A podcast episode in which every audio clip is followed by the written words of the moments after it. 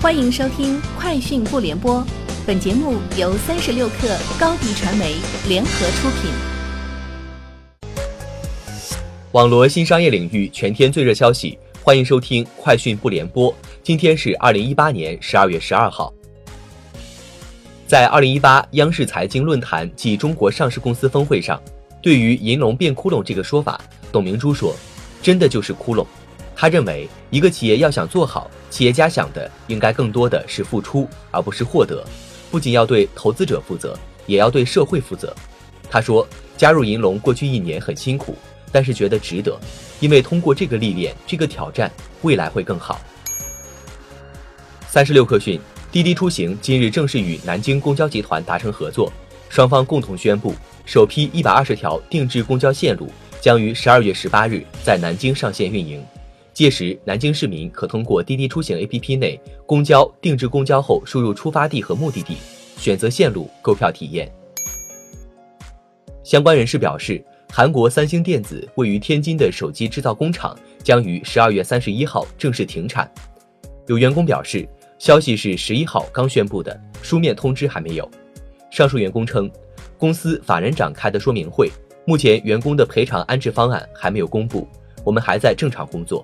截至发稿，三星方面尚未对此回应。三十六氪讯，今日资本创始人及总裁徐新称，今日头条在抢流量之战中无人能敌，拼多多则很幸运做得很成功。他建议创业公司现在先融到钱再说，哪怕是估值打折。谈及移动互联网的未来，他认为未来特别难，除非产品特别创新。在瑞幸咖啡收缩补贴烧钱告急传闻四起之时，瑞幸突然宣布完成两亿美元 B 轮融资，投后估值二十二亿美元。对此，瑞幸回应称，调高免费配送门槛是鼓励更多到店自提，这样能避免浪费，既经济又环保。三十六氪讯，快手正在进行新一轮融资，投前估值二百五十亿美元，募资额十亿美元。一位接近快手的人士表示。这一轮几乎没有放出新增份额，都是前几轮的老股东继续跟进。查看快手过往融资后可以推断，本轮投资方大概率是腾讯、红杉、百度、华人文化、DCM、晨星当中的几家。证监会副主席严庆民对上市公司发展提出了五点建议：一是合规依法，无论是西方还是东方，上市公司本身的道德风险要放在首位。二是完善治理，强化内部管理，提高管理水平。今年处罚上市公司时，发现内部治理极不健康。三是专注主业，这是二零零八年金融危机后最大的教训。四是拓展视野，上市公司增强创新能力。五是增强社会责任，加强信息披露，保护投资者，尤其是中小投资者的合法利益。一加创始人兼 CEO 刘作虎近日在高通峰会上表示，小尺寸屏幕手机依然有着大量的需求。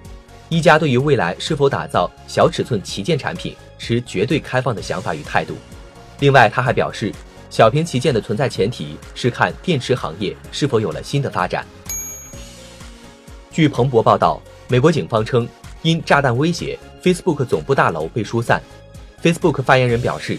公司确认正在就总部大楼的炸弹威胁进行调查。Facebook 发言人称，Facebook 员工已经重返办公室。以上就是本期节目的全部内容，明天见。